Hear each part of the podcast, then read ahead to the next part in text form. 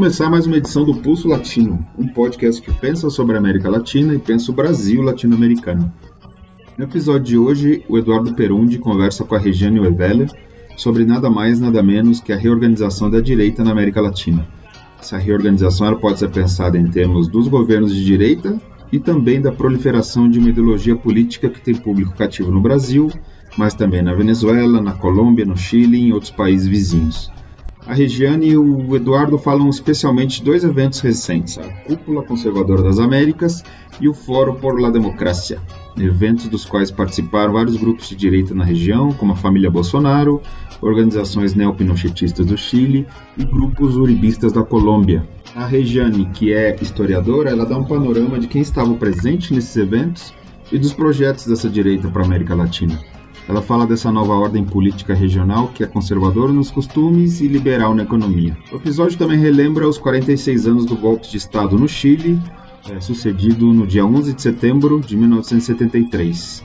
Nossos companheiros falam sobre os retrocessos econômicos e sociais da ditadura de Pinochet quando o neoliberalismo foi implantado nesse país andino. Isso é bem pouco analisado em comparação com os elogios que o neoliberalismo no Chile recebe internacionalmente. Ainda com relação ao Chile, a gente teve na semana passada mais um post lamentável do presidente Jair Bolsonaro. Dentro dessa paranoia anticomunista, ele insultou a ex-presidenta chilena Michelle Bachelet atacando a memória do seu pai, quem foi torturado e morto pela ditadura de, de Pinochet. A Michelle Bachelet ela é atualmente alta comissária das Nações Unidas para os Direitos Humanos e ela tinha demonstrado preocupação diante dos ataques contra defensores dos direitos humanos no Brasil e com o incremento das mortes de jovens negros nas mãos da polícia militar. O presidente Bolsonaro então retrucou, dizendo que o Chile seria uma nova Cuba se não fosse pelo pessoal do Pinochet. As, essas declarações do Bolsonaro foram repudiadas, inclusive, pelo atual presidente Sebastião Pinheira, que é uma pessoa que nutre uma certa simpatia pelo regime pinochetista. Bom, bestialidades à parte, no programa de hoje nós vamos apresentar músicas da banda chilena Guayaquil, que canta rap e fala da cultura mapuche. A gente abre então com a música Nuestra Escritura Mapuche. Aliás, o videoclipe tá ótimo para quem quiser dar uma olhada. Muitos saludos, desfrutem del pulso latino.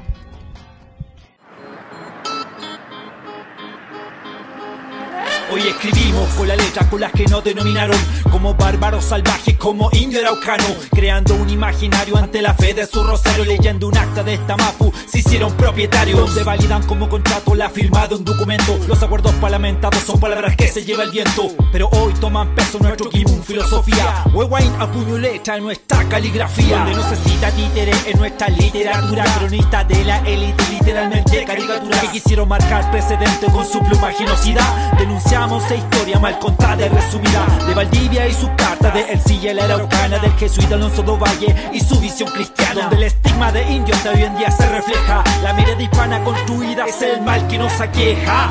Time Wind se plasma al pie de la letra con nuestra historia mapuche que nadie se entrometa. Trazando nuestro criterizamos su teoría su libro Cuenca tienen contenido pero no sabiduría Time Wind Tucun se plasma al pie de la letra. Con nuestra historia mapuche que nadie se entrometa. Trazando nuestro criterizamos su teoría. Su libro Cuenca tienen contenido pero no sabiduría. Se desenfunda la literatura mapuche desenmascara los textos cimentados a fuerza de pólvora y bala que no graficaron como inhumano bajo los pies de la conquista. Y bajo ese mismo registro somos los mapuche terroristas. En su decreto, en su ley, en su medio de prensa escrita. En defensa la palabra se transcribe en forma explícita. Contra el vestigio que nos rigió desde su llegada. A esta tierra que era nuestra y ahora son propiedad privada. Por eso tomamos la escritura como medio de defensa para legitimar todo lo impuesto a punta de violencia. Desde la colonia su escrito hasta la época actual. Nos han inscrito en su registro con la mirada occidental con su representación pictórica simbólica que imparte su lectura en forma categórica que llegaron a civilizar con adoctrinamiento. Y su escritura fue la fe de aquellos acontecimientos. Time Tucun se plasma al pie de la letra con nuestra historia mapuche que nadie se entrometa trazando nuestro criterizamos su teoría su libro Cuenca tienen contenido pero no sabiduría. Time Wind Tucun se plasma al pie de la letra. Con nuestra historia mapuche que nadie se entrometa. Trazando nuestro criterizamos su teoría su libro Cuenca tienen contenido pero no sabiduría. Reafirmamos nuestra cultura mapuche ancestral reconstruyendo el pensamiento de un registro superficial marcado por el colonialismo y su inclinación racial. Tomamos lápiz y contamos la historia oficial, ya que no queremos más textos de intelectos que manipulan. Casa Miquela, Villalobos, sus escritos se anulan, donde hablan del mapuche, el par en un segundo, que a partir de su mirada ya no construyan nuestro mundo. En nuestro punto de vista, la forma de intervenir, donde nuestros quinchi no redactan a la hora de escribir, porque la vivencia de nuestros mayores era antecedente, fuente verídica del mapuche en el que lleva nuestra gente. Así que cuña, pues la cuenca no te aferres a esto, que utilizas para llenar tu ego, resumiendo tu intelecto, porque los mapuches estamos vivos y esto es para que se entendiera que nuestra historia parte mucho antes de que el Winca la escribiera. Time Will Tukun se plasma al pie de la letra. Con nuestra historia mapuche que nadie se entrometa. Trazando nuestro grito utilizamos su teoría. Sus libros Winca tienen contenido pero no sabiduría Plasma grito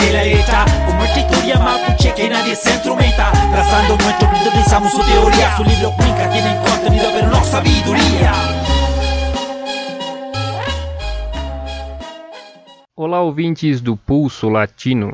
Estamos começando mais uma edição do nosso podcast. Hoje falando de um tema um pouco inquietante, talvez, mas que também é um assunto muito importante para compreender a realidade da nossa região nesse momento.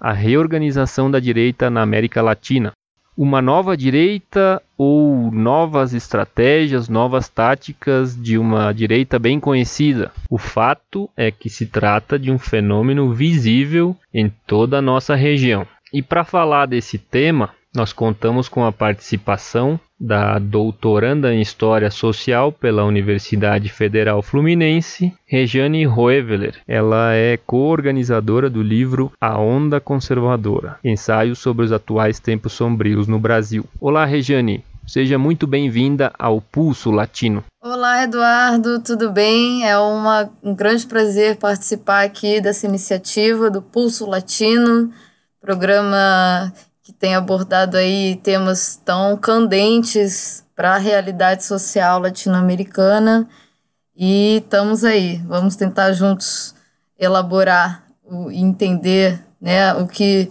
nos aflige em comum e também o que nos dá vigor para seguir aí nessa conjuntura difícil, né? É uma satisfação enorme ter você aqui com a gente, Regiane. A gente viu no Brasil, nos últimos anos, para não falar no governo Bolsonaro e, e, todos os absurdos que a gente vê todos os dias, né, da, do, do presidente, dos filhos, da equipe de governo, mas antes disso, a gente viu algumas manifestações que a gente não estava acostumado a ver.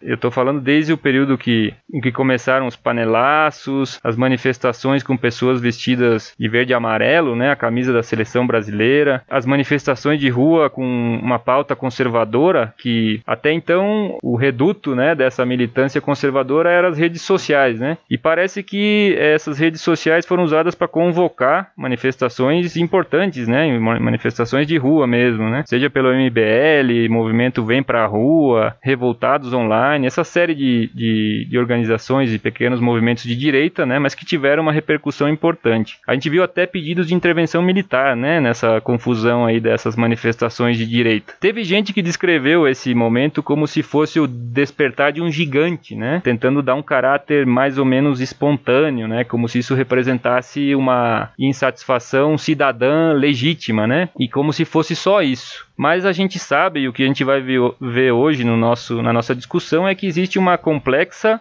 e muito bem articulada rede né, de organizações que dão suporte a essa onda conservadora. Tem dois eventos recentes que ilustram de uma maneira bem interessante isso que a gente está falando, né? De como existe uma organização por trás disso. O primeiro foi a Cúpula Conservadora das Américas, que aconteceu em dezembro do ano passado, em Foz do Iguaçu, no Brasil. E o segundo foi o Foro por la Democracia, que aconteceu em Santiago, no Chile, em março desse ano. Eu queria saber, eu sei que você está seguindo as pistas dessa direita reorganizada ou dessa nova direita direita.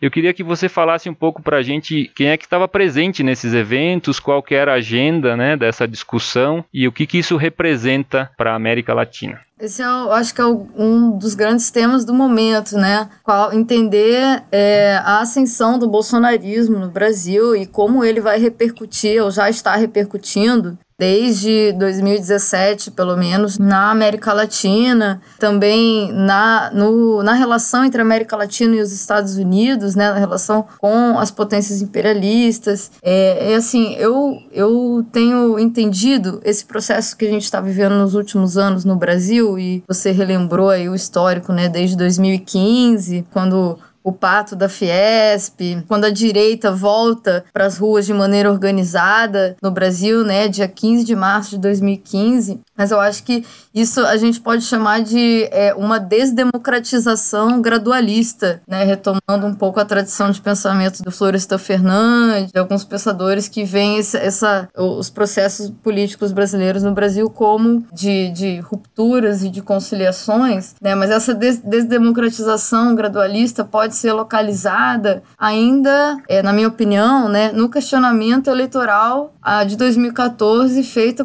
pelo PSDB né, às eleições. Questionando a vitória Exato. da Dilma, né? É, passando pelo impeachment, né, também da Dilma, entre 2015 e 2016.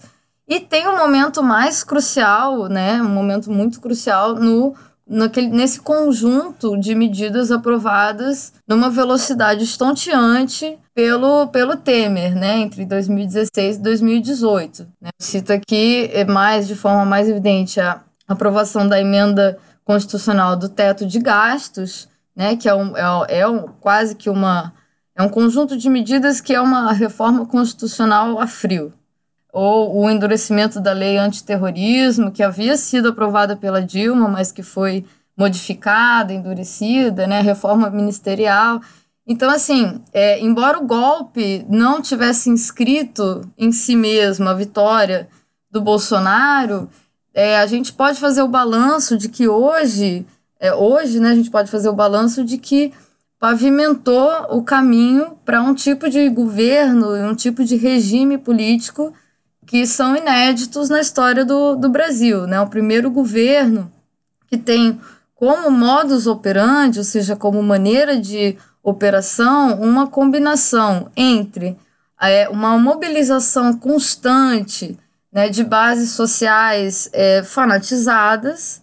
Né? A gente teve agora, na última semana, a divulgação da última pesquisa de opinião mostrando que, embora tenha uma queda bastante grande do apoio popular ao governo, ainda existe também uma base que é, continua é, acreditando né, em, em todas as fake news e continua, enfim, repercutindo a política conservadora que ele e de mobilização, né, de polarização social que parece que é um instrumento, né, dessa desse projeto de, Isso, de governo que, é que ele representa. É similar né? ao trumpismo, né? Na medida em que Exato. um bloqueio prático da oposição, né? Ele faz a, a auto-oposição, né? Como muito bem escreveu a, a Eliane Brum no, no meu país, ele simula sua auto-oposição, né? E literalmente adoece a sociedade brasileira, né? E a gente fica todos os dias bombardeado por coisas que, que parecem saídas de um livro de, de realismo fantástico, todos os dias, né? Pois bem, mas você mencionou dois fóruns importantes nos quais é, esse impacto da vitória do Bolsonaro no Brasil se fez particularmente revelador da, organiza da reorganização, né, da, da extrema-direita, desse novo fôlego, desse novo ar da extrema-direita na América Latina. A cúpula conservadora das Américas é, foi realizada no dia 8 de dezembro de 2018, em Foz do Iguaçu, com cerca de, ao que consta, 800 participantes, é, a maior parte brasileiros, muito, muitos deles, né, como mencionado, tem, tem vários vídeos, né, no YouTube dessa cúpula, então é, é de domínio público. Quem quiser e tiver estômago. É exatamente, quem tiver estômago tá forte, lá. né? Quem quiser sofrer um pouco. Depois a gente pode botar o link para as pessoas que tiverem interesse e ouvirem essa, os termos dessa discussão, que eu acho que é importante, né? Ver o que, que eles estão planejando, qual que é o projeto, né? Dessa nova, essa nova articulação de direito. Sim, isso é possível é, é, tentar entender pelos próprios membros, próprios participantes do encontro, né? Então a gente tem, por exemplo, o Roderick Navarro, a liderança do grupo de extrema-direita Rumbo Libertad, na Venezuela. É, a gente tem entre os brasileiros que participaram, né? Essa cúpula, aliás, tem um vídeo dela que é do atual ministro da Educação, né, o Abraham Weintraub, que circulou bastante nas redes. Era ele, enfim, ensinando como a fórmula olavista, né, do Olavo de Carvalho sobre como combater os comunistas, os socialistas que, segundo ele, dominam, né, marxismo cultural, a ideologia de gênero, enfim, toda essa nova língua criada pela, por essa extrema-direita. Então, esse vídeo do, do Abraham Weintraub, né, junto com seu irmão, Arthur Bragança de Vasconcelos Weintraub, estavam eles, né, estavam também o príncipe, né, o príncipe Luiz Felipe de Orleans e Bragança, né? É líder do movimento monarquista no Brasil, né? Ativista político e líder do movimento Acorda Brasil. Temos também, dentre os brasileiros que estavam ali, né? O Leandro Jardim de Souza, que é um antigo organizador dos direitos no Rio Grande do Sul, é um promotor de justiça do Ministério Público do Estado do Rio Grande do Sul, né? Que é autor é, entre outros, do livro Bandidolatria e Democídio. Nossa. Que é um, um livro segundo o qual o garantismo penal é filho bastardo do marxismo cultural. A gente está pensando aí nesse tipo de, de figura, né? Um delegado do Paraná também, que com acusações de corrupção e tal. Tem da Venezuela também, né? Um, esse talvez seja mais importante, Miguel Ángel Martim, que é um magistrado do Tribunal Supremo de Justiça e autodeclarado presidente deste tribunal no exílio. Mas com mais peso, a gente percebe claramente que tem dois, dois países aí, que são o Chile e a Colômbia. Né? Fica bem claro que pelo, pela quantidade de convidados nas mesas, pelas ligações orgânicas, né?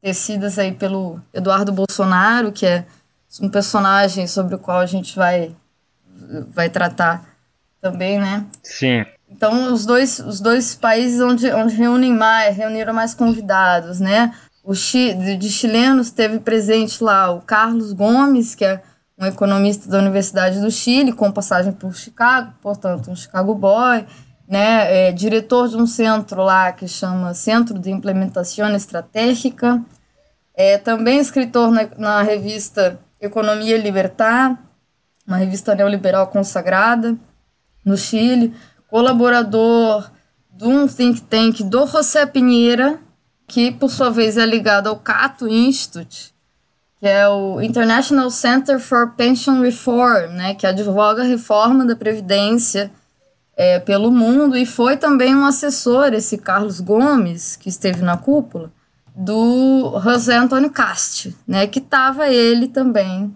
presente, né, foi o candidato da extrema-direita nas últimas eleições no Chile pela Acción Republicana, que teve uma porcentagem considerável dos votos, né? E Regiane, esse, nesse, nessa cúpula conservadora das Américas é, estavam presentes como representantes da sociedade civil, todos esses personagens, é isso? Não haviam chefes de Estado presentes ali, né? Apesar de que o governo Bolsonaro já estava eleito, mas ainda não tinha assumido, né? Uhum. Nesse sentido, tem alguma diferença em relação a, ao Foro por la Democracia? Democracia, esse segundo evento que aconteceu esse ano? Tem, tem bastante relação. É, a gente percebe que em ambos tem personagens que fazem parte, tanto é, se, se proclamam como vozes da sociedade civil, sim, né, através de aparelhos privados, né, de entidades é, empresariais, por exemplo, ou de institutos liberais, é, e também de pessoas que a gente pode entender como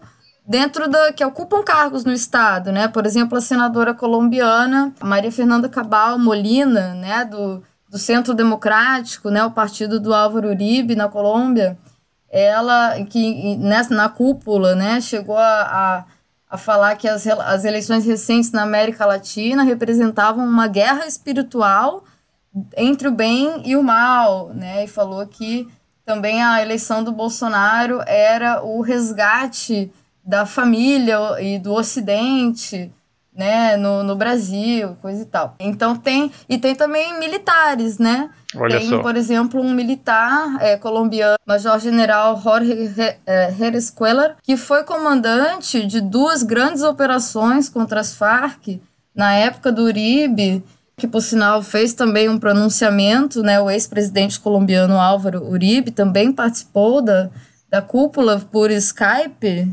dizendo que o Ivan Duque, né, o atual presidente colombiano, iria ser um forte aliado do Bolsonaro. Esse, esse major-general, ele é conhecido inclusive por ser da época, né, ser um, um importante comandante da época onde teve maior que explodiu o escândalo dos falsos positivos na Sim. Colômbia, né? Foi denunciada pela Human Rights Watch, por várias organizações de direitos humanos. É um país que é o que um dos, na América do Sul é o que mais mata lideranças é, sociais e ativistas. Uma média, se, se não me falha a memória, de um por dia, né? Então a gente está falando de países que vetaram, por exemplo, no fórum que fundou a, a ProSul, né? Que se deu aí no, um pouco depois do Foro por la Democracia. ProSul é, é, é, uma entidade que surgiu do, desse Foro por la Democracia, né? O que, que significa a sigla ProSul, Regiane? Tem uma relação, tem uma relação. A ProSul é, significa Fórum para o Progresso da América do Sul. Aconteceu em março deste ano, né, 2019, na, em, em Santiago. Foi firmada pelos chefes de Estado da, da Argentina, né, Macri, até agora, Colômbia, Sim. Que aliás foi desenhada, escrita também pelo Ivan Duque, né? O Lenin Moreno, do Equador, o Mário Hábito Benítez, do, do Paraguai, e o Martim Vizcarra, do, do, do Peru. E a Venezuela não foi convidada com a justificativa no item 5 da Declaração de Santiago, segundo o qual requisito para a participação do fórum é a plena vigência da democracia e a promoção, proteção, respeito e garantia dos direitos humanos. Caramba! Não tinha o menor problema o Ivan Duque Está presente, né? E, e engraçado porque se, se era para chamar todo mundo que eles consideram, todos os países que, que são considerados democracias, é, deveriam convidar, por exemplo, também o Uruguai, né? Mas o Uruguai parece que não estava presente, né? Então parece que mais do que democracia, o que é importante é ter governos de direita, né? Nesse fórum. É isso? Isso, exatamente. É como é, bem destacou toda a imprensa internacional, né, nesse, na época desse evento, em foi em março, né? Foi também a ocasião da primeira visita internacional do Bolsonaro, né, ao Chile. O chanceler chileno Roberto Ampoero, ele disse que esse novo fórum multilateral, ele vai ter uma estrutura leve, né, ao contrário da Unasul. Então ficou um pouco como uh, o evento do velório da Unasul, inspirada na aliança da na aliança do Pacífico, né? Então, mas foi mais do que tudo assim uma o anúncio, né, simbólico de uma nova ordem política na América Latina, conserva explicitamente, né, palavras deles, conservadora nos costumes e liberal na economia mas se apresentando é, como livre de ideologias. E democrática. Ah, e democrática. Claro. É, Regiane, a gente teve já na América Latina outros momentos históricos onde também aconteceram articulações semelhantes, principalmente a partir dos estados, né, de, de organizações que aglutinavam os estados, por exemplo, na década de 60, né, a gente teve a Aliança para o Progresso, é, enfim, durante as ditaduras militares também teve toda uma integração, né, como a gente viu depois com a, a revelação sobre, de informações sobre a, a, Operação Condor, né, como o terrorismo de Estado era uma política regional, né, organizada, e a gente teve também mais recentemente, inclusive durante esse período em que nós tivemos um, governos majoritariamente de centro-esquerda, né, que se é, na região, governos foram chamados de progressistas, a direita também se organizava por alguns fóruns, né? Eu vi alguma coisa sobre o consenso de Buenos Aires, que se organizou na, no fim da década de 90 para tentar justamente impedir que a esquerda ou esses governos de esquerda chegassem ao poder. Nesse sentido, eu queria saber a sua opinião, se você acha que essa nova organização da direita atualmente ela ela está passando de uma de uma ação pragmática para uma ação mais agressiva? É isso que pode ver, se pode concluir pelos termos dessas declarações, por, pelos participantes desses encontros? Você acha que é por aí? Essa, essa questão é muito interessante. Eu não sei se eu vou saber respondê-la, mas é, uma, é um dos enigmas né, que estão colocados para a gente entender esse casamento entre um ultraliberalismo né, de um Chicago Boy de quinta categoria, que é o Paulo Guedes, né, e a sua equipe sub-30, e esse conservadorismo mais tosco, né, mais tacanho, que a gente sabe que sempre existiu no Brasil e na América Latina, né, bastante obscurantista, né, e que, e que gera e tem, e tem uma, um know-how em expedientes, né, de gerar o pânico moral, então, por exemplo, escola sem partido. Então, tem um, um lado macartista né, desse, dessa nova direita que é, o Bolsonaro é mestre, o bolsonarismo é mestre né, em incentivar isso. Então, o bolsonarismo, por exemplo, é um movimento com esses dois pilares fundamentais, né, a plataforma ultraliberal na agenda econômica e ultraconservadora no plano da cultura. Não por acaso esse foi o lema do da cúpula conservadora das Américas. Você vê os, a foto do, dos, dos banners né, lá do, do evento, é assim, conservadora nos costumes, liberal na economia, como se fosse possível separar é, uma coisa da outra. Essa narrativa de cruzada, né, que também é presente, muito presente no judiciário, no lavajatismo, essa tendência em teorias conspiratórias, a interdição do debate racional, a paranoia, o cinismo, o vitimismo, né, inventado, não, porque o IBAMA é quase que uma organização terrorista, né, contra os, os, os agricultores. A ditadura verde, né, o ditadura ecologista. Ditadura... é nesses termos que eles, eles tratam a discussão, né? É, exatamente, essas são as, umas, as características psicossociais, digamos, que é, o bolsonarismo e também o, o outros movimentos de extrema direita têm incorporado ou, ou ampli, ampliado, né, como se esses essa, leva, né, essa onda de governos progressistas que a gente teve na América Latina fosse o próprio diabo comunista. E eu pergunto, quem dera que fosse, né?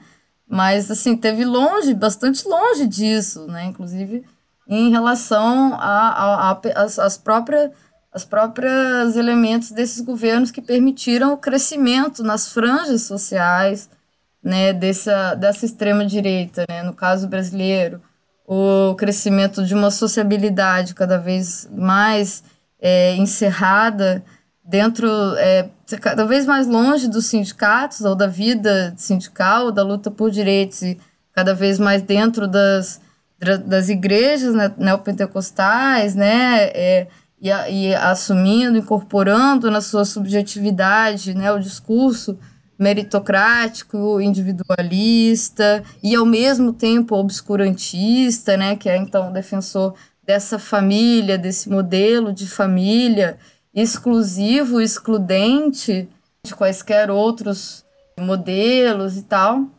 E bom, basta dizer que é um governo que tem Olavo de Carvalho como seu guru. Filósofo. Filósofo. Meus amigos filósofos dificilmente concordariam com. Claro, claro. É um charlatão, né?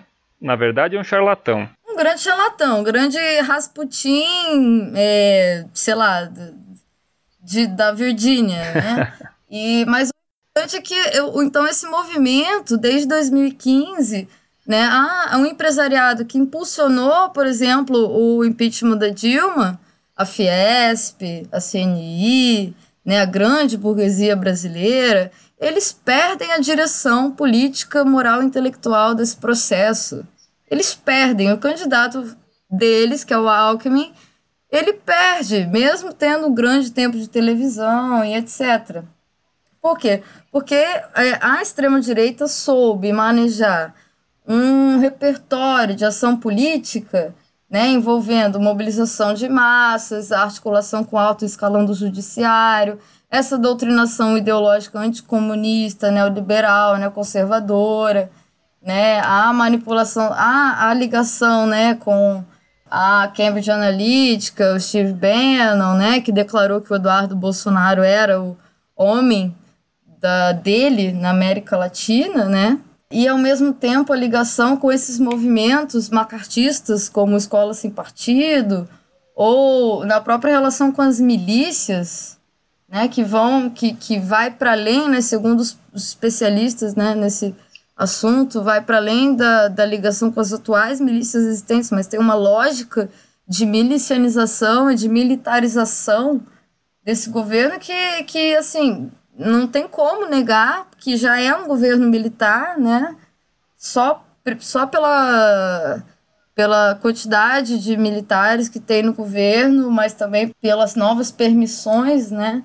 Por exemplo, agora acaba de ser sancionada uma PEC que permite aos militares acumularem cargos na, na educação e na saúde. Né? Então, tem um processo de, de militarização bastante grande. A gente está vendo essas últimas semanas aqui é, intervenções, né, interventores, metade das nomeações dos reitores das universidades federais são, foram, não respeitaram as eleições internas das universidades, diversos atos de censura, né, censura explícita, a demissão do presidente do INPE, né, a, a ameaça de censura da Ancine, ou a completa desconstrução das políticas de memória em relação à ditadura, né? Pois é, isso, isso é interessante porque parece realmente que é uma agenda organizada, isso que você fala, né? Porque, por exemplo, o Bolsonaro, a gente já sabe que ele é um profundo admirador do coronel Brilhante Ustra, né? O, um dos principais torturadores uhum. da ditadura brasileira. E a gente viu há pouco tempo também é, na Argentina o presidente Maurício Macri, ele também ele está fazendo muitos afagos, né, aos militares da ditadura e tal, sendo que naquele país houve julgamento, né, os militares torturadores foram presos. E mesmo com essa com essa enfim, com essa história passada limpo na Argentina, o Maurício Macri fez de tudo para tentar se aproximar desses militares. No Chile parece que acontece algo parecido também parece que há uma, uma reivindicação cada vez mais forte né, do legado da ditadura do Pinochet, que foi uma das mais sanguinárias, eu acho, do continente. Você que acompanha o caso do Chile, talvez possa falar um pouco sobre isso também. Sim, é, o caso, o caso do, do Bolsonaro, primeiro, não é muito diferente do que esperávamos, porém é sempre impactante, né? Já como deputado, o Jair Bolsonaro ele, ele gostava de ostentar um cartaz na porta do gabinete dele, aquele um cartaz escrito: quem busca o osso é cachorro. Caramba. Já desde 2005.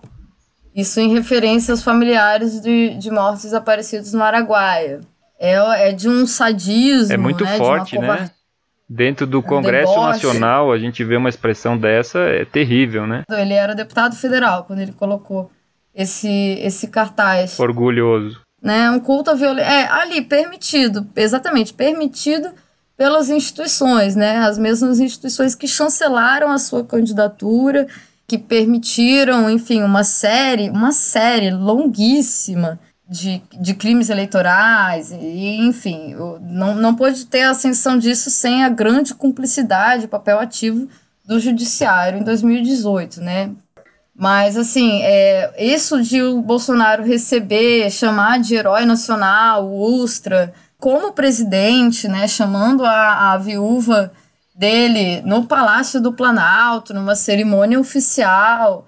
Isso, tipo, cinco anos depois do encerramento da, da Comissão Nacional da Verdade, seria impensável é, hoje por hoje, né, no, no Chile ou na Argentina enfim, nas ditaduras do Cone Sul, né? Por... No Brasil, você acha que. Você concorda que essa história, por não ter sido passado a limpo no momento em que deveria ter acontecido, né? Essa reparação, essa uma postura das instituições democráticas, como o Poder Judiciário, por exemplo, de reconhecer, condenar os, os autores de tortura, os crimes de lesa humanidade que foram praticados pela ditadura militar. Você acha que tem um peso grande nesse momento atual para que, por exemplo, personagens como a família Bolsonaro reivindique esse legado dos torturadores e aparentemente a gente não vê uma reação de repulsa.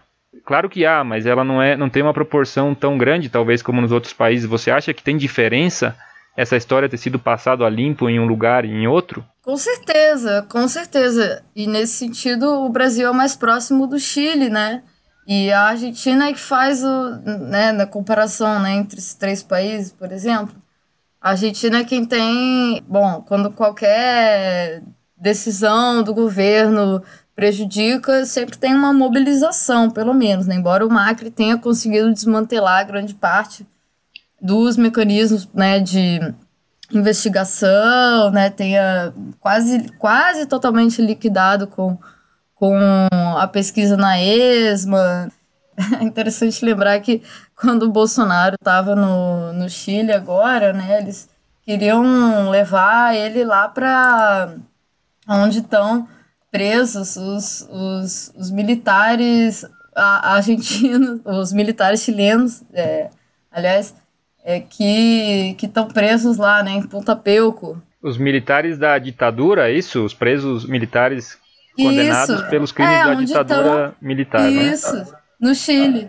É. E ele foi? Bolsonaro não, foi? Não, não foi, provavelmente, creio eu, porque o governo Pinheira não deixou.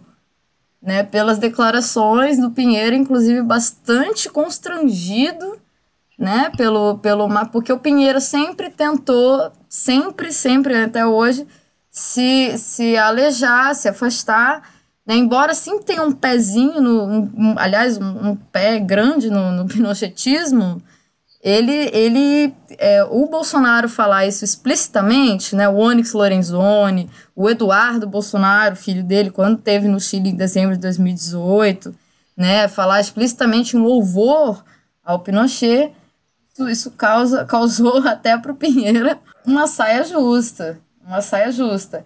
E aí é, a alegação é de que se tratava de um tema de interesse interno do, do governo chileno. Foi o advogado Raul Mesa, que entregou uma carta na Embaixada do Brasil em Santiago, pedindo que o Bolsonaro aproveitasse a viagem para fazer uma visita a esse presídio. Ou seja, o cara tem um cartaz que quem procura osso é cachorro, obviamente que ele vai no, no outro país e vai, vai dizer o mesmo, né? Vai, é, vai visitar quem, né? Quem que ele vai honrar? Ele vai honrar os análogos os análogos de quem ele reverencia aqui.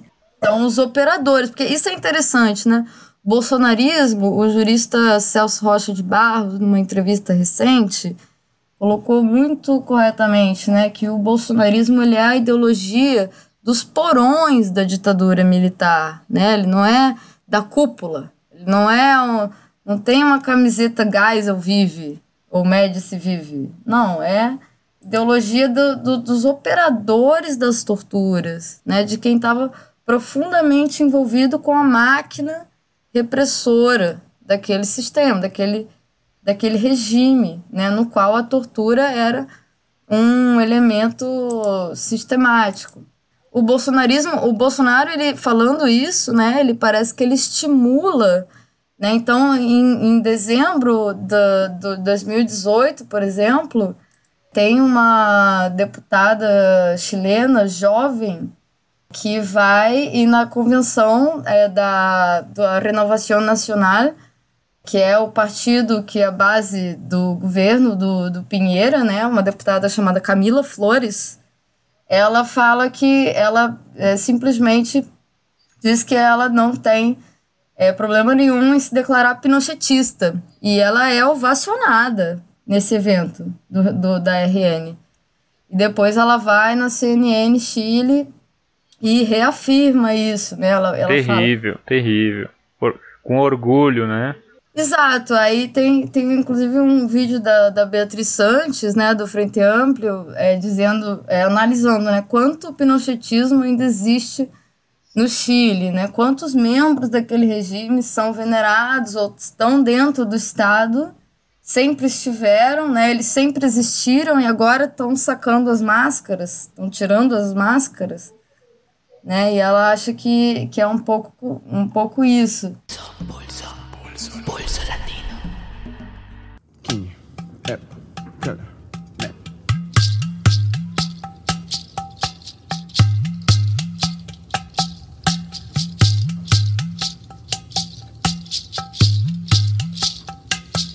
Guardián guerrero, listo al improviso de amenaza. La mano empuña de impulso al proyectil que se desplaza, reclamando al Estado por lo usurpado que no debe. A encararse, dispara con un zumbido el huechugue, desafiante a la torrante que se esconde tras su arma. Y el to adiestrado para matar por la espalda. Cuando invade con tanqueta zorrillo nuestro territorio, el huechugue se descarga con toda la fuerza y odio, inyectando la piedra certera que ataca por sorpresa, como águila carnívora, cazando a su presa, bien directo al tiro, se abre caminos al cretino. Sangre mapuche corre por las manos del gobierno asesino. Que en la marca profunda corta de un filoso cachihue. Se de justicia, venganza, la estampa que porta el huechue. Grito de libertad por nuestro peña encarcelado. Justicia quema ropa por cada mapuche asesinado. Oh, por cada mapuche asesinado. Dice. Huechue au café ancestral, cachihue que corta todo el mal, que apunta al Huincahueñefe empresario, el Congreso la moneda la frente del mandatario. Huechue au café ancestral, cachihue que corta todo el mal, que apunta al Huincahueñefe empresario, el Congreso la moneda la frente del mandatario. Autodefensa en en resistencia buscan paz, allanando y aplicando su violencia en lo concreto. No existe el respeto, por eso es el rechazo a su imposición. El diálogo es a punta camotazo, donde la fuerza no flaquea y la lacrimógena inhala. Enfrentamiento directo de piedras contra bala, así la lucha con Huechugua y el control territorial. En todo el Guaymapu se conoce su historial. Huechafe jamás sumiso, puesto en tela de juicio. Las tierras se recuperan con fuerza y sacrificio en un camino autónomo. Que se construye a pulso con los pies firme la tierra, firme en nuestro discurso, ejerciendo nuestro derecho como reivindicación, de la misma forma que nos forzaron a vivir en reducción, antagonista subversivo ante la ley del tirano, vuestro la justicia que se toma con las manos, oh, que se toma con las manos. Huetrue au café ancestral, cachihue al Huincahueñefe empresario, el Congreso la moneda la frente del mandatario. Huetrue au café ancestral, cachihue que corta todo el mal, que apunta al Huincahueñefe empresario, el Congreso la moneda la frente del mandatario. Oh, con nuestro peña asesinado, Alec Lemun, Matías Catrileo, Jaime Mendoza Collío, Johnny Cariqueo, Camilo Cachillanca y nuestra ñaña Macarena Valdés. Seguimos de pie, Huehue con Puché. Huechue au café ancestral, cachihue que corta todo el mal, al Huincahueñefe empresario, el Congreso la moneda la frente del mandatario. Huechue au café ancestral, cachihue que corta todo el mal, que apunta al Huincahueñefe empresario, el Congreso la moneda la frente del mandatario. Huechue au café ancestral, cachihue que corta todo el mal, que apunta al Huincahueñefe empresario, el Congreso la moneda la frente del mandatario. Huechue au café ancestral, cachihue que corta todo el mal, que apunta al Huincahueñefe empresario, el Congreso la moneda la frente del mandatario. La frente del mandatario, la frente del mandatario, la frente del mandatario.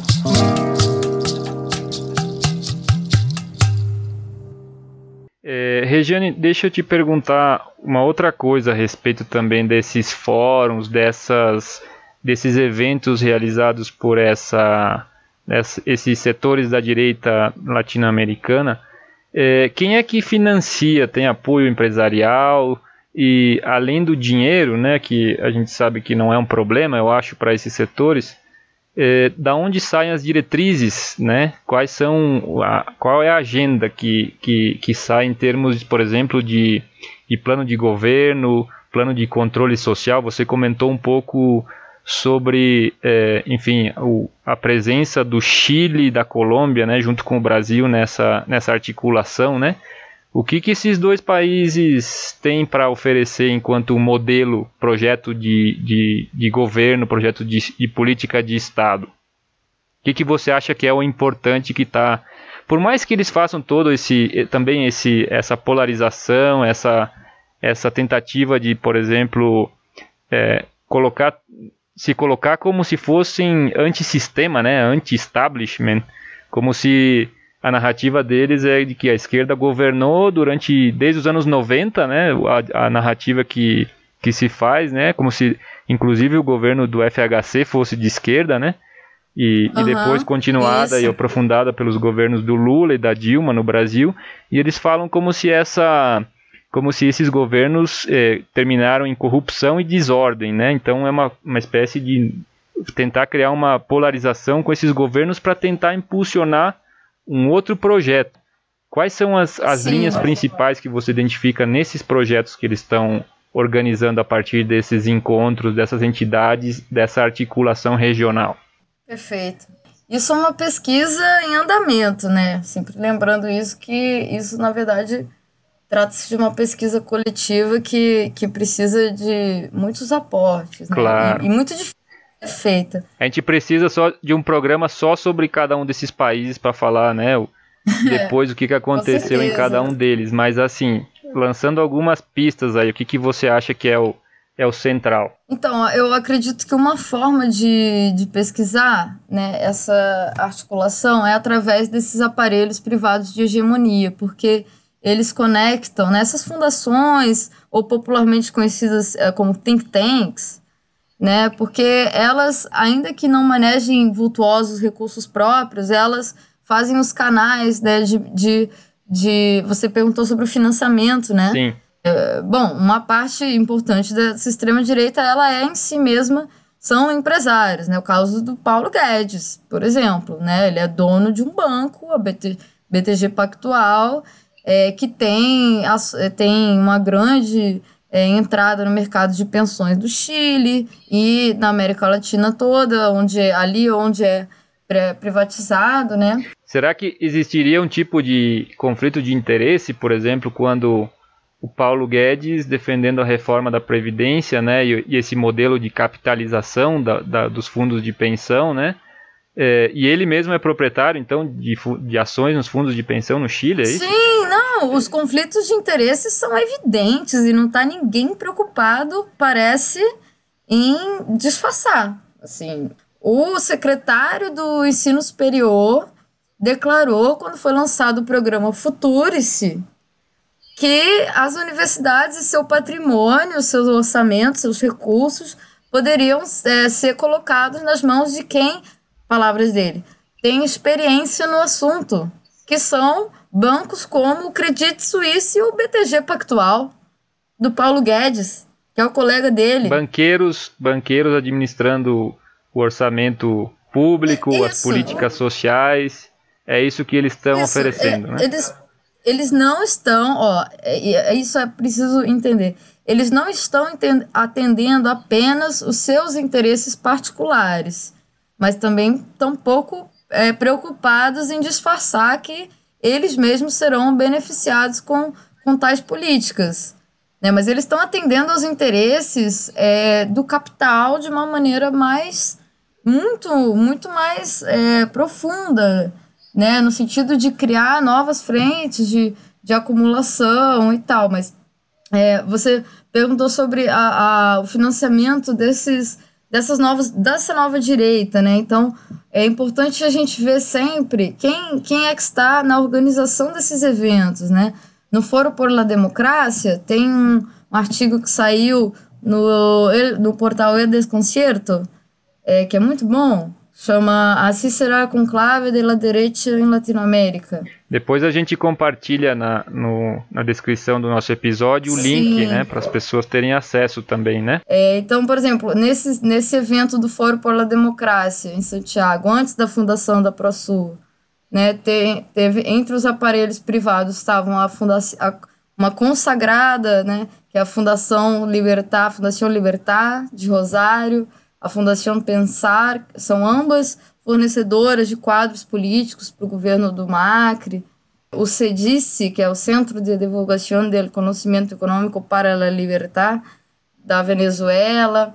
Uma rede que chama Rede Liberal de América Latina, RELIAL, que é presidida por um brasileiro, um advogado chamado Ricardo Gomes, que é membro da Sociedade de Montpellier. Né? Com a organização do Chile Vamos, que é essa coalizão, né, que eu mencionei, do Renovação Nacional, que é o partido do Pinheira, e da UD, União Democrática Independente, que é o partido fundado lá pelo Jaime Guzmán nos anos 80, né? Aquele que era senador e foi assassinado tal. E reuniu 500 representantes, esse foro, 500 representantes é, de cerca de 40 partidos de direita na América Latina, se proclamando como o contraponto ao Foro de São Paulo, assim como a Cúpula Conservadora das Américas. E a grande sensação, né, digamos, do, desse evento foi a Fabiana Rosales, que é a esposa do autodeclarado presidente Juan Guaidó. Melhor conhecido como golpista, né, que tentou dar um golpe de Estado na Venezuela fracassado, apoiado claramente né, por, pelos Estados Unidos e por todo o aparato militar desse do Império estadunidense, né? Ela estava presente, então, a esposa do uhum. Juan Guaidó, como se fosse Isso. uma figura, um representante, né, um personagem Isso. importante dessa, dessa direita, né? Latino-americano. Ele é importantíssimo, é importantíssimo, é, enfim, e é, é, a ele que estavam ligadas também a essas figuras da Venezuela que estavam na cúpula conservadora das Américas. Então a gente tem esse modelo colombiano do militarismo, dos falsos positivos, do uribismo, da guerra às drogas, do encarceramento em massa, da política alinhada com os Estados Unidos até o talo, e a gente tem, por outro lado, também outra coisa bastante aliada, que é alinhada, que é o, o neoliberalismo, né? E o Chile apresentado aí como um Éden, né? Um Éden neoliberal, no qual tudo é lindo, maravilhoso, né? E esses dias aí a gente teve a, a, a UOL, o site UOL, né? Sim. Fez um. Entrando na sonda de fact-checking, né? Que é tipo o básico que o jornalismo deve fazer, mas que nem todos fazem, eles é, encont encontraram essa, essa fake news né, massivamente divulgada no WhatsApp é, desde abril no Brasil de que o Chile é um paraíso praticamente. Né, de que a inflação é baixa, de que todo mundo tem emprego, todo mundo ganha bem, a previdência é maravilhosa, enfim, é quase que, sim, todo mundo pintando, lá... pintando como um êxito, tentando dourar a pílula, né, de uma verdadeira tragédia social que foi o, o, a aplicação do neoliberalismo no Chile, né, como se isso fosse um exemplo, né. Mas eles estavam é, usando dados falsos, é isso que você está falando? Sim, não, totalmente. Aliás, como bem esperado de, de do bolsonarismo, né, que é fake news o tempo inteiro, né? Eles todas as informações são, são invenções né, dessa, dessa fake news. Assim. É, se a gente vai para os dados das instituições, de qualquer. das do próprio governo, né? Não é assim dizer que, nossa, são entidades da extrema esquerda. Não. A Câmara de Construção do Chile né, resumiu, falou essa, um, um, essa semana um dado de que Santiago é uma das cidades onde comprar uma moradia própria é severamente não alcançável. Palavras deles. É, os altíssimos preços de moradia, concentração. Para um trabalhador é, é algo inacessível comprar a casa própria no Chile. Além da enfim, aposentadorias também que são baixíssimas, né? a educação pública que foi privatizada, vários, vários, vários retrocessos da, da, da, experiência chilena são tratados como se fossem êxitos, né? De um programa bem sucedido. Sim, aí as, as, a, a, os números feios eles são ignorados. Por exemplo, a taxa de endividamento dos chilenos, né? Porque um em cada três chilenos maior de 18 anos tem um saldo financeiro que não consegue pagar, por exemplo. É, isso é uma pesquisa lá da Universidade de São Sebastião. É muita coisa, né? Ou os salários reais mesmo da, da empresa privada, que, né? Porque como tem esse mito, né, de que a empresa privada, por ter facilidade, por não ter regras trabalhistas e previdenciárias, é mais fácil.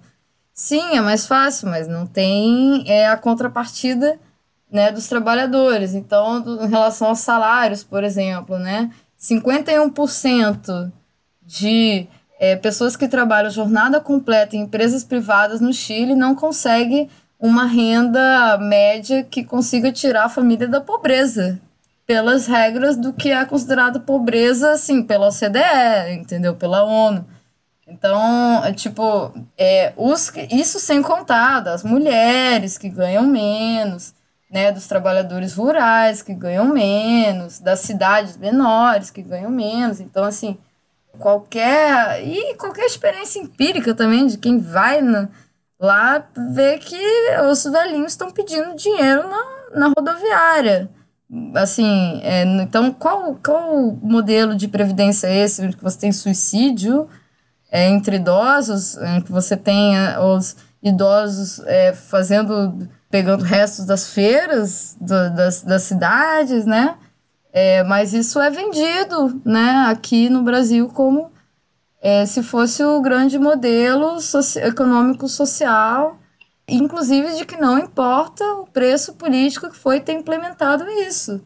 É o discurso é o pacote completo. Não é nem sequer assim aquele discurso liberal de que não, o regime Pinochet foi ruim na questão dos direitos humanos, mas na economia foi muito bem, tanto que não. É tipo o pacote todo. É, eles fizeram isso por quê? Porque derrotaram e eliminaram os partidos socialistas. Isso era uma frase dessa, né, desse post, desse, dessa coisa que circulou pelo pelo WhatsApp, né? A eliminação dos socialistas como a condição para, para essa suposta pseudo prosperidade econômica, né? Você falou agora há pouco do vínculo, né? Quando você citava a direita venezuelana, né? A mulher do Juan Guaidó como é, recebida nesses eventos como uma personagem importante né, da, da, da política latino-americana quando eles são basicamente os, as vozes né, dos Estados Unidos, do imperialismo, dentro da política e da, da, da realidade venezuelana, né, tentando aplicar a política dos Estados Unidos na Venezuela. E eu queria que puxar um pouco a conversa para esse para essa questão da, do vínculo dessa nova direita latino-americana com o imperialismo porque eu estava preparando aqui é, o, o programa, a edição do programa, eu estava revisando, revendo um texto de um professor que, com quem eu tive aula, que chama Ari Minella, na Federal de Santa Catarina, e ele... Sim, eu conheço o Ari Minella. ele é excelente, e eu lembrei, quando a gente estava preparando esse episódio, eu lembrei de um texto dele que ele, ele estuda as organizações empresariais e como se cria uma rede de influência política para, é, enfim, de, determinar políticas de Estado, para influenciar os rumos da política nacional. E ele citava, ele estudou algumas das organizações que se criou nos Estados Unidos a partir da década de 80, justamente para fazer esse trabalho de, através de uma espécie de diplomacia informal, se criaram algumas entidades como, por exemplo, o Fundo Nacional para a Democracia, né, a sigla é NED, N-E-D, é, da sigla em inglês, né, do, da, dessa entidade, e várias outras, algumas organizadas inclusive pelos, pelo Partido Republicano, pelo Partido Democrata nos Estados Unidos, e todas elas financiadas recebendo recursos do Departamento de Estado.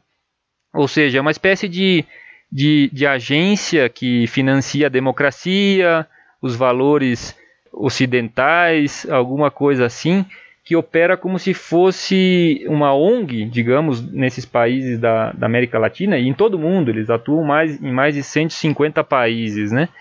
E o que, que fazem essas organizações? Elas, elas financiam com dinheiro, né? Mas principalmente elas ensinam técnicas né, de mobilização da comunidade empresarial, impulsionamento de reformas políticas, impulsionam a criação de associações, de partidos políticos, de organizações da sociedade civil, né, de centros de investigação nesses lugares. Então é, é interessante mostrar também como existe uma articulação há muito tempo acontecendo para que essa essa direita possa se organizar internamente, né, dentro desses países, dentro da Venezuela, dentro do Brasil, dentro da Argentina, de todos os países latino-americanos, que na verdade elas atuam com uma diretriz que é muito parecida com o que se desenha nesses, né, nesses espaços, né? E parece, olhando agora, né, o que aconteceu nessa, nesse começo de século na América Latina, que os Estados Unidos eles estão eles estão voltando a atenção cada vez mais para o que eles chamam de pátio traseiro, né, a sua zona de influência preferencial, que é a América Latina, né? Então eles estão aí oferecendo subsídios para essas elites locais se organizarem, é, apoiando governos que foram resultado de fraudes eleitorais ou de golpes brandos, né?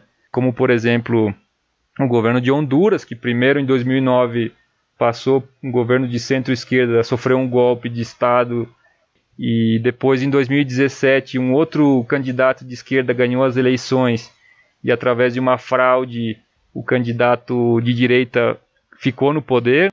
Então eles, eles são muito seletivos né, em, em apoiar algumas, algumas ditaduras e em criticar outros países que têm governos que foram eleitos democraticamente, como a gente falava né, da questão da Venezuela. Então, é, você acha que tem influência nessas diretrizes que você acompanha des, desses fóruns na América Latina, dessa agenda dos Estados Unidos? Sim, tem uma relação profunda Bom, eu, eu não prefiro não, não entrar em detalhes sobre o caso da Venezuela, porque eu acho muito complexo. É bem complicado, né? Bem complexo. E eu prefiro. não, não conheço muito bem a realidade, o debate para, para poder comentar. Mas, por exemplo, né, você mencionou o NED, né, o National Endowment for, Endowment for Democracy dos Estados Unidos, né?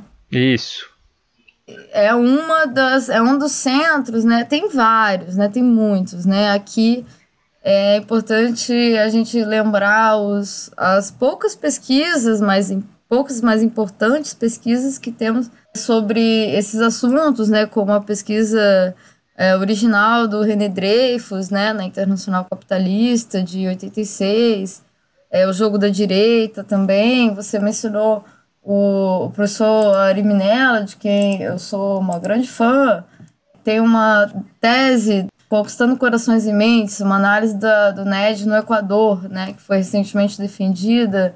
Letícia Cristina Bizarro Barbosa, uma tese orientada por ele, enfim. Tem algumas, só que são poucas ainda, pesquisas sobre é, a atuação atual contemporânea dessas entidades. Eu, particularmente, tenho a impressão de que, a partir da crise de 2007, 2008 nos Estados Unidos, tem uma renovação, né? E acho que o principal impulsionador no Brasil, pelo menos entre 2013 e 2015, é, ou pelo menos aquele que mais funcionou, né? Foram as iniciativas bancadas pela Atlas Network, que é uma entidade fundada em 81 por Anthony Fisher, que era um amigo do Hayek, que funda nos Estados Unidos uma coisa similar a um think tank que o Hayek fundou na Inglaterra, né, com referência na Margaret Thatcher e tal. Tem também o CIP, né, que é o Center for International Private Enterprise. Eu mencionei anteriormente também, né, que o think tank do José Pinheira, o aquele pela defesa da, da reforma da Previdência, né, cuja sigla é em inglês até, né, é a do Cato, né, que é o, também uma tradicional entidade neoliberal nos Estados Unidos, enfim, tem uma porção de, de maneiras, né, por exemplo, o Atlas, é, tem uma reportagem da Pública muito boa sobre ele, é, e outras é, análises também, outras pesquisas. Tem o Inter-American Dialogue também, que é ah, no qual participou o Olavo de Carvalho, é, o Brasil Institute, o Brasil, por exemplo, no caso do Brasil, da relação Brasil-Estados Unidos, né? A gente tem a Brasil US Chamber of Commerce, a gente tem no âmbito latino-americano das câmaras de comércio dos Estados Unidos, né? A Associação das Câmaras Americanas de Comércio dos Estados Unidos, forma sigla a, a ACLA, e que recebeu, foi uma das é, hosts, uma das, é, enfim, é, anfitrionas do, do Bolsonaro na visita que ele fez à Argentina esse ano. Né? Então tem uma, uma tem toda uma são várias redes na verdade se a gente quiser pensar assim é, com financiamento empresarial farto que atuam na América Latina exportando um, é, desenvolvendo exportando um know-how de ação política é, né? no caso do Brasil tem nove entidades que são ligadas ao Atlas Network por exemplo entre elas o MBL, que é para o Brasil do Students for Liberty. Foi criado nos Estados Unidos em 2011, né, que inclusive participou, um parênteses, um pouco tistoso, como diriam, que é, eles têm um filme, né, sobre a revolta de Atlas, que é aquele romance da Ayn Rand, né, que aliás chama Atlas Network, a entidade por causa disso em referência à revolta de Atlas, que é o empreendedor que é, carrega o mundo nas costas. É um pouco isso a, a moral. É, essa entidade colaborou até, inclusive, na produção desse filme, que, bem como o gosto dessa, dessa burguesia é bem cafona. E essa narrativa vitimista, né? Você comentava no início da nossa conversa, né? Como se colocar né, o empresariado, esses setores como vítimas de um sistema perverso, de um Estado é, pesado, interventor, e no fundo parece que eles estão atuando, atuam como uma, uma forma de liberar totalmente as travas que existem né, para a festa completa dos capitais, que eu acho que no fundo é o que é o que está por trás, assim, nos interesses que a gente vê, né? Essa expressão política dessa nova direita, ela também expressa a necessidade dos capitais que estão tentando sempre, enfim, criar novos espaços de valorização e as políticas sociais, os países mais frágeis, né, as, as burguesias mais débeis são sempre um, um alvo a ser explorado, digamos assim, né? Sim, é, mas voltando à tua pergunta, né, eu acho que ainda não está claro de que maneira esse realinhamento com os Estados Unidos reposiciona a América Latina nas estruturas do, desse capitalismo contemporâneo, né, que a gente vive. Também não tão claros assim quais são as, as contradições, né, como tudo, tudo isso ainda é muito novo, né, quais são as agendas, como se organizam os grupos, como se sustentam essas as agendas na estrutura estatal e fora dela, ou quais efeitos contraditórios podem ter elas, ou quais são as interseções entre esses ativismos empresariais e de movimentos sociais de direita nessa proclamada nova ordem política no continente latino-americano. É, eu acho que ainda está tudo um pouco é, em aberto, meio nebuloso, né? Mas, é, é, sim, algumas coisas são fato, né? É, por exemplo, o fato de que essas, é, esse, todo esse movimento leva a que a extrema-direita saia do armário em muitos lugares onde não estava é, saindo, né, onde ainda estava tentando se, se diferenciar das, das heranças ditatoriais e tal. A gente já falou por mais de uma hora aqui nesse, nessa conversa e se a gente for explorar cada um dos temas que dá pano para manga dessa discussão, a gente precisaria de uma semana, eu acho, né? Mas eu queria é, te agradecer e convidar para uma próxima discussão que a gente pode retomar alguns desses temas que a gente só tocou de, de passagem hoje, porque eu queria terminar esse episódio falando dos 46 anos do golpe no Chile, que serão completados nos próximos dias, né, no, dia 11 de setembro. E eu queria que você fizesse uma pequena reflexão falando como essa nova direita que a gente veio, que a gente tentou é, contar um pouco e ilustrar quem é e o que pensa e como se organiza atualmente, como essa direita ela tem vínculos umbilicais, né, com essa velha direita, para dizer dessa forma, que foi cúmplice, foi parte importante dessas ditaduras, né, na América Latina e no Chile a gente teve uma expressão que talvez foi uma das mais perversas, né, que pela atrocidade do regime e também por ter servido, né, como um laboratório para o neoliberalismo, né, que depois foi aplicado em todo o mundo, mas que no Chile teve sua primeira expressão como política de Estado, né?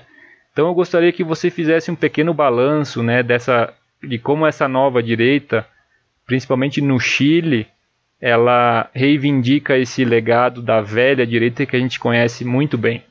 Isso é uma questão que remete é, àquilo que eu, que eu mencionei anteriormente, né, que é sobre como alguns personagens, né, centrais, por exemplo, do Partido Renovação Nacional ou da própria UD, né, eles têm cada vez mais abertamente se declarado pinochetistas publicamente, o que é uma coisa inédita é, para o Chile, mesmo sendo um país que, igual o Brasil, conheceu uma transição pactuada, gradualista, pelo alto, com a manutenção das principais instituições, né, no caso do Chile, da manutenção de um modelo econômico, né, que, como você disse muito bem, é, foi um laboratório, né, como um exemplo para toda a América Latina e para o Chile e para o mundo, né, é, e que é, me parece que tem dois, dois tipos de pinochetismo,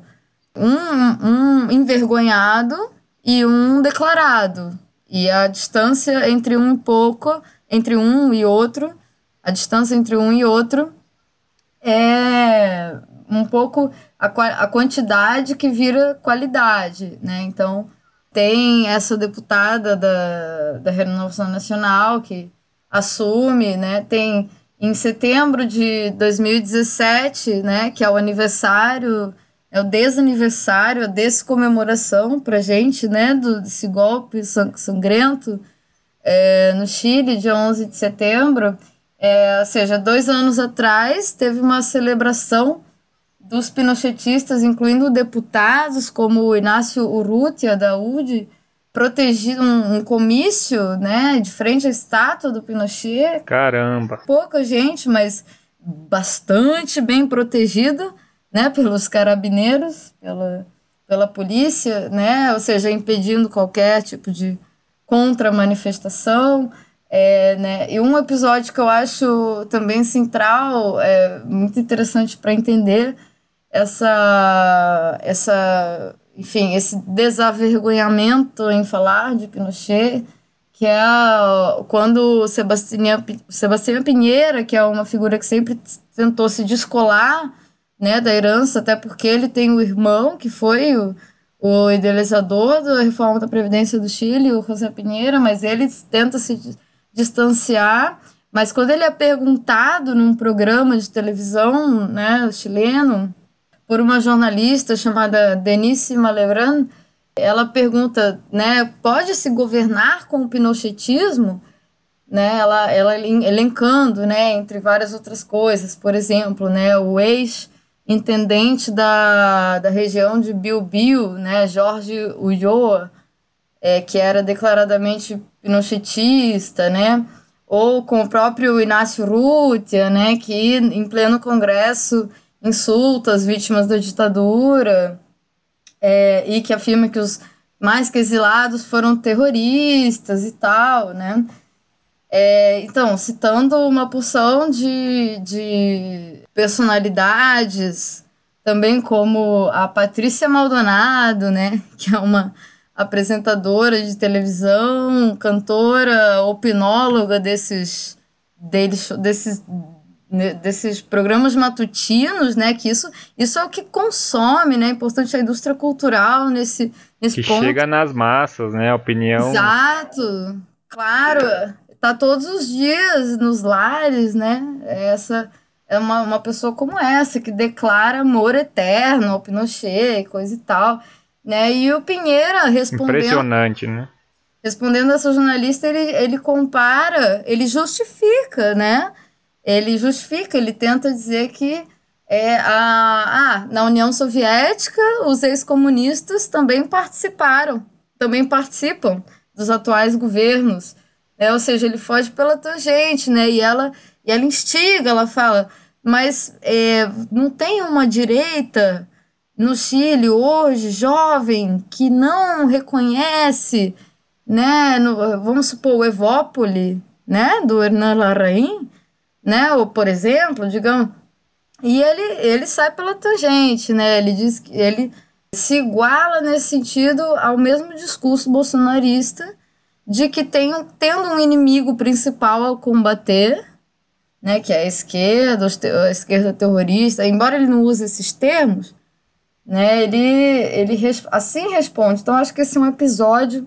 Mostrar essa, essa proximidade, né, como é, quando convém, quando eles percebem que, ah, enfim, esse discurso, né, da, tá pegando forte, né, na, em setores da população, eles também se sentem mais à vontade para para se aproximar, né, para admitir talvez também essa proximidade Sim. que já existe, né? Sim, e, e, e nas eleições de 2017 o candidato que declaradamente apoia o Pinochet, né, que é o, o José Antônio Cast, né, já mencionado aqui, ele chegou a 7,93% no primeiro turno, né, e chegando a dizer que se estivesse vivo, o Pinochet votaria em mim.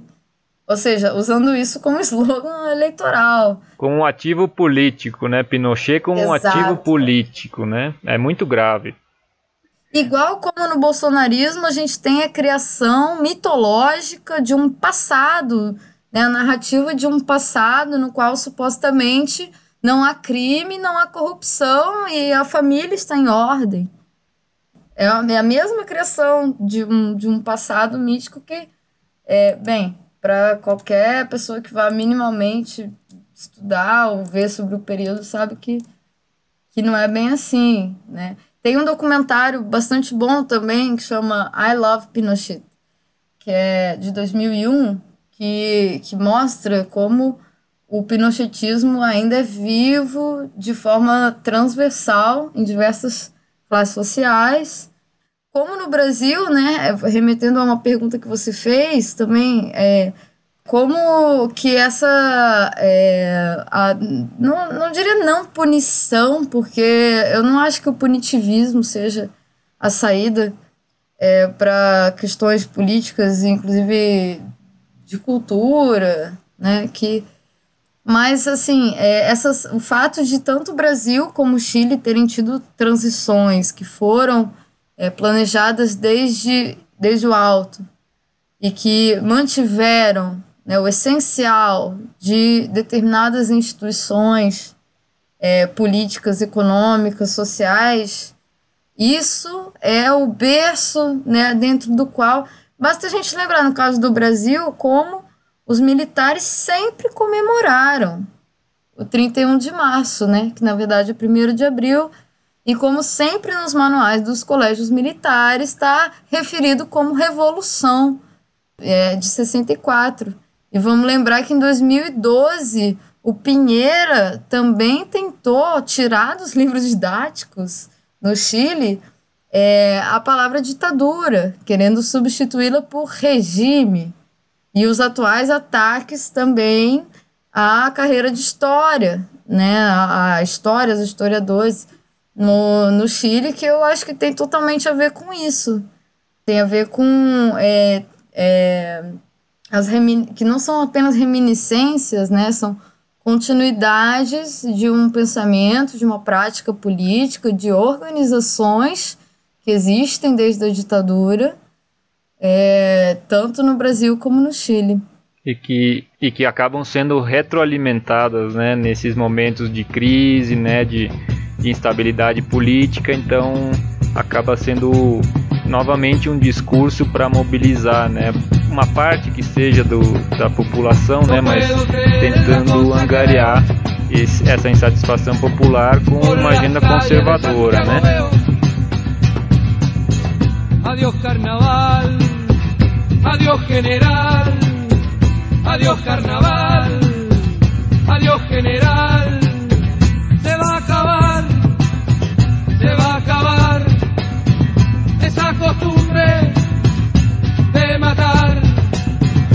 va a acabar, se va a acabar esa costumbre de matar. Yo puedo creer en la cosa que veo por las calles de Montevideo. Yo puedo creer en la cosa que veo por las calles de Santiago veo.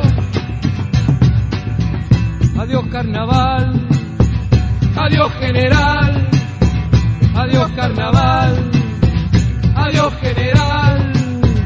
Hay que cantar, hay que cantar. Después de Argentina, Chile y Paraguay,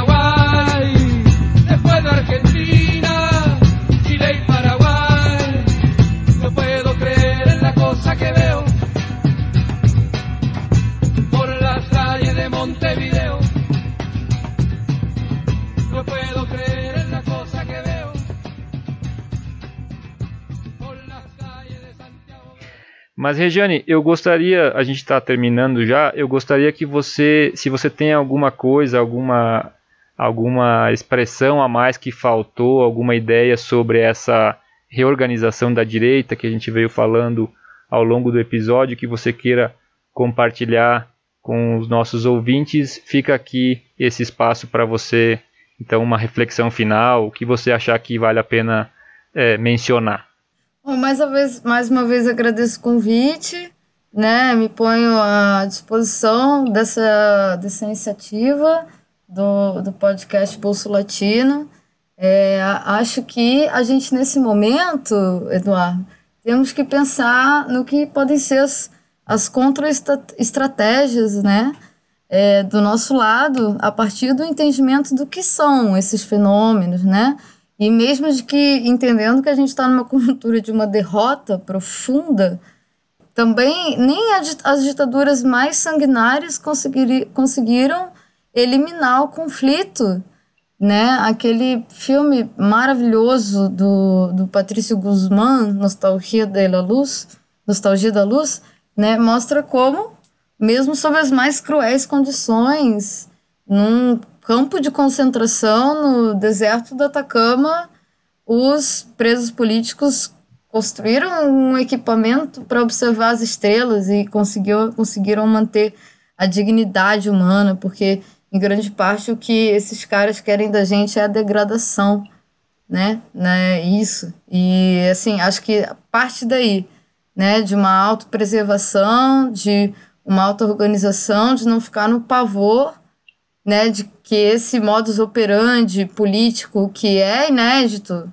né, é, é, é, funciona no nosso cotidiano, mas a gente tem também na luta, ou seja, a luta de classes nunca está morta, né? E vai ter, e está tendo é, resistências de vários tipos em vários países. É, por exemplo, né, que a gente estava conversando aqui hoje, a primeira grande manifestação contra o Bolsonaro foi feita no Chile. Né? Foi feita no Chile. É, ou seja, é, pode ter uma forma de internacionalismo que a gente não, não conhece, ou que, enfim, que a gente tem que conhecer e construir, ou no caso, por exemplo, também da greve internacional de mulheres ou dos movimentos feministas que são fortes tanto no, no Chile, como na Argentina, como no Brasil, enfim.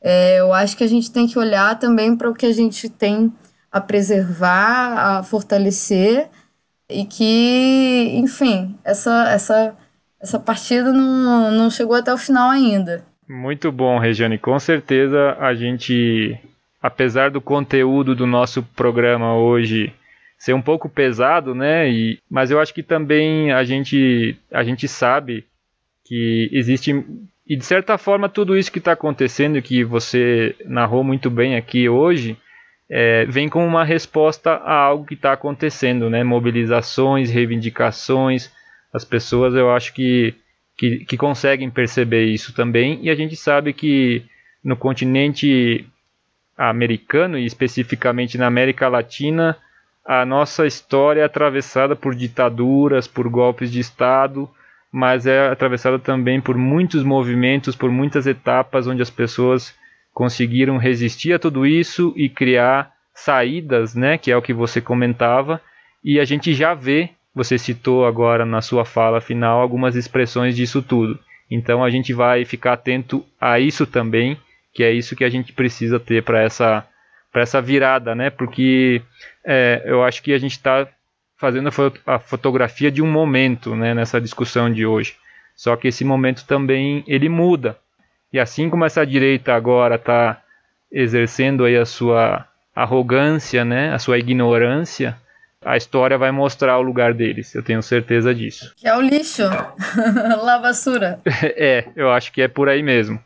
É, Regiane, muito obrigado pela tua disposição em participar aqui, compartilhar com, com a gente o teu conhecimento sobre o tema e a gente conta contigo já para outras discussões, algumas das que ficaram pendentes e outras que também vão surgir aí desse debate. Muito obrigado e saludos latinos para você. Saludos!